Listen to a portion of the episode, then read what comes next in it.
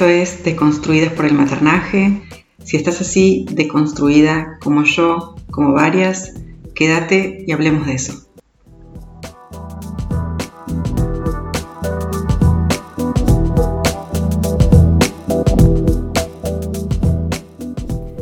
Buenas, bienvenidas a nuestro primer episodio de Construida por el Maternaje. Soy Fabiana, tengo 36 años. La idea de este espacio es de que hablemos entre mujeres de qué nos pasa después de ser madres, qué nos pasa con el maternaje, qué nos pasa con la crianza de nuestros niños en este sistema, con nuestro rol de mujeres, esposas, madres, todo en uno, un super combo, en esta sociedad. Y me gustaría que hablemos de todo lo que no se habla de esta etapa de la vida en una mujer.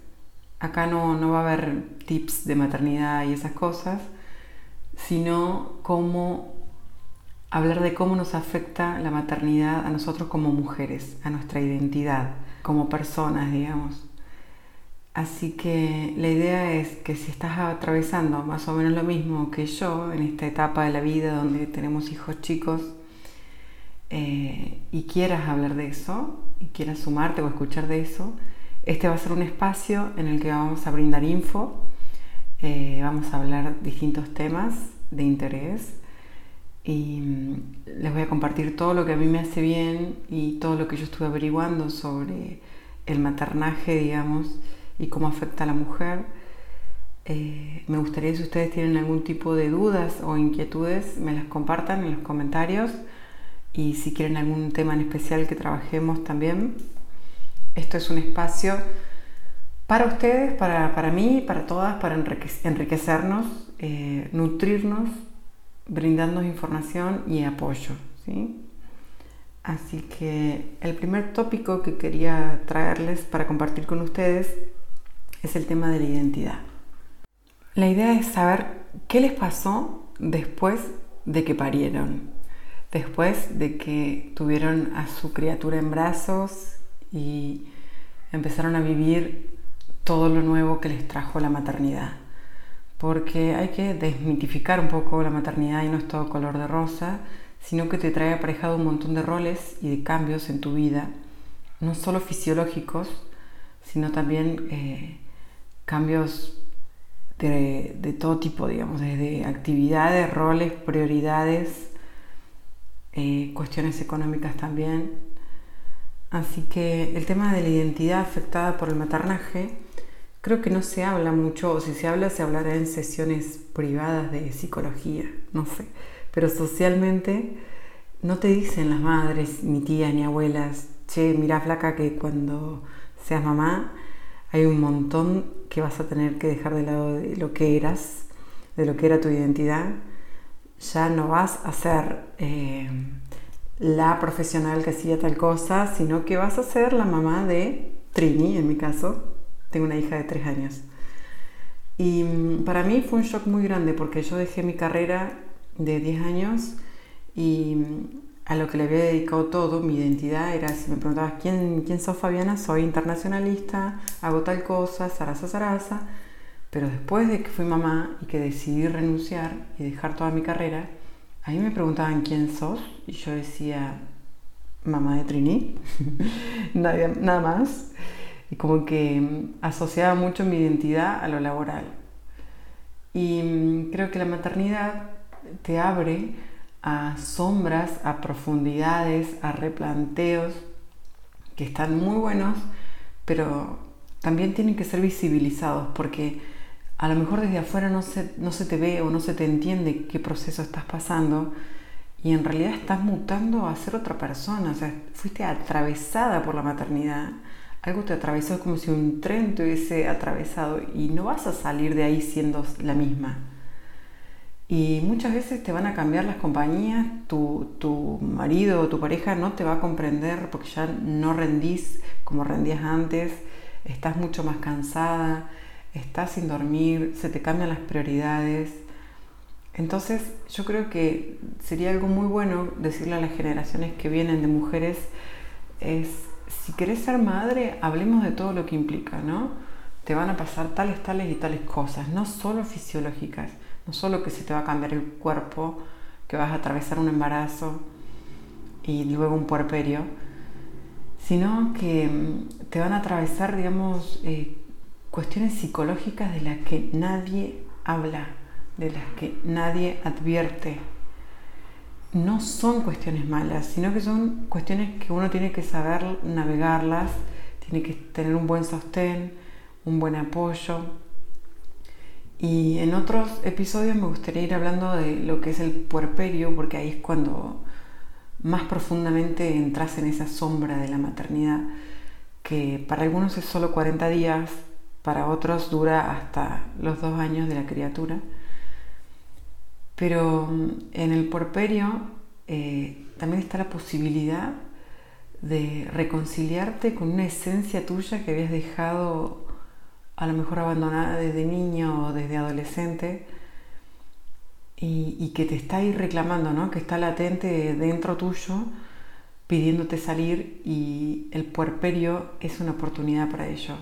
Estás tan sensible, tan a flor de piel, tan en otros ritmos que se te da la posibilidad de abrirte a, ese tipo de, sentires. ¿no?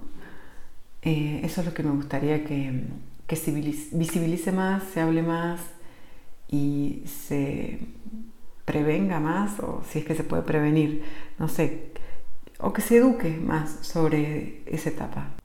Y así como se puede llegar a educar sobre esta etapa eh, y enseñar, también se puede transmitir lo vivido. Eh, a mí me gustaría, digamos, compartir mi, mi, experiencia y que otras mujeres que escuchen esto puedan, digamos, pueda servirles para para que ellas vivan mejor esta etapa del puerperio o del maternaje. Lo que me gustaría aclarar es que eh, yo estoy hablando desde, a lo mejor algunas feministas dirían, desde una posición de privilegio, mujer blanca, con recursos que puede vivir la maternidad, pero estoy hablando más allá de lo económico o lo sistémico, complejo, sino desde los sentires que puede tener cualquier mujer desde cualquier clase social y desde que cualquier clan o linaje de mujeres eh, lo tiene como tabú y que no habla de eso, de, la carga que, acarrea siempre la mujer por el hecho de tener un útero y, maternar, ¿no? Y todo lo que implica y deriva el hecho de ser madre, que viene como implícito, como que si sos mamá es obvio que tenés que hacer la comida, es obvio que tenés que atender a tus hijos. Eh, creo que existe un punto medio entre una forma de, ver la maternidad y de vivirla que también nos, permita a nosotras las mujeres valorizarnos, valorizar la crianza, valorizar la vida como centro del sistema social, ¿no? Las criaturas, digo yo, porque más allá de cómo nosotras las mujeres vivamos o no la maternidad, ya somos adultas.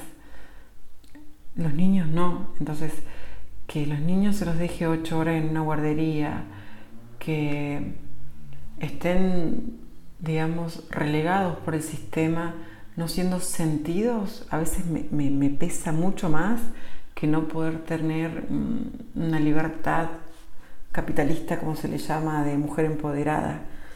Siento que yo ya estuve ahí y es, es ponerme muy en un estado yan, ¿no? Y, y la maternidad me hizo conectarme con todo mi lado más yin, más amoroso, digamos.